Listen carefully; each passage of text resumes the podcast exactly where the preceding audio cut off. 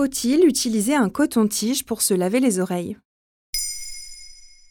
Merci d'avoir posé la question.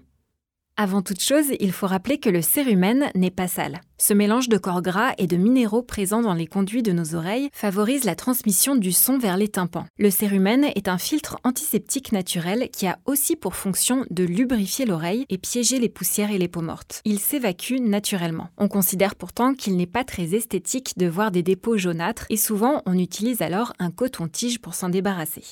Je passe mes week-ends à les nettoyer au coton-tige. Sauf que la plupart du temps, le cérumen est poussé dans le fond de l'oreille plutôt que retiré, ce qui contribue à la formation de bouchons qui viennent obstruer les conduits auditifs. Mal utilisé, le coton-tige peut aussi occasionner des lésions au niveau du tympan, abîmer l'oreille et même y laisser des dépôts de coton et provoquer des infections. Comment bien utiliser le coton-tige alors? Tu peux nettoyer les reliefs du pavillon de l'oreille et la partie externe visible du canal auditif à l'aide du coton-tige, mais surtout ne le pousse pas trop loin. Le mouvement doit être doux de l'intérieur vers l'extérieur. Attention, une fréquence d'une fois par semaine grand maximum est la limite à ne pas dépasser car nettoyer trop souvent tes oreilles ne laissera pas au cérumen le temps de se renouveler et cela viendra irriter le canal. Selon le Figaro Santé, une utilisation trop fréquente peut même provoquer de l'eczéma.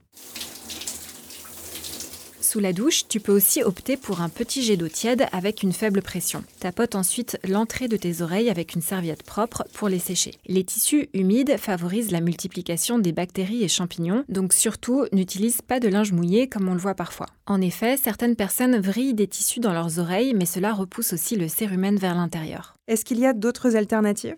Tu peux trouver en magasin bio ou en pharmacie des cure-oreilles qu'on appelle parfois auriculi. Ce sont de petits bâtonnets en bambou qui sont utilisables pendant des années et donc plus écologiques que les cotons-tiges. Pense simplement à les laver au savon de temps en temps. Là encore, il faut y aller très doucement et ne surtout pas les enfoncer dans l'oreille.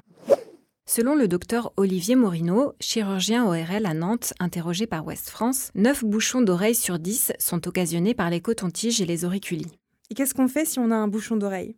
Idéalement, il faut consulter un médecin ORL pour ne pas empirer la situation en tentant de désobstruer soi-même le conduit. Cette accumulation de cérumen au fond de l'oreille peut être à l'origine d'une baisse d'audition soudaine, de vertige et même d'otite car de l'eau peut stagner derrière le bouchon. Tu l'auras compris, mieux vaut laisser tes oreilles tranquilles et le cérumen s'évacuer naturellement. Sache aussi que si tu utilises régulièrement des écouteurs, il semblerait que cela augmente le nombre de bactéries dans les oreilles et que les embouts intra-auriculaires poussent le cérumen vers l'intérieur. Mieux vaut opter pour un casque ou sinon désinfecter régulièrement tes écouteurs. Maintenant, vous savez un épisode écrit et réalisé par Émilie Drujon. Ce podcast est disponible sur toutes les plateformes audio et si cet épisode vous a plu, n'hésitez pas à laisser des commentaires ou des étoiles sur vos applis de podcast préférés.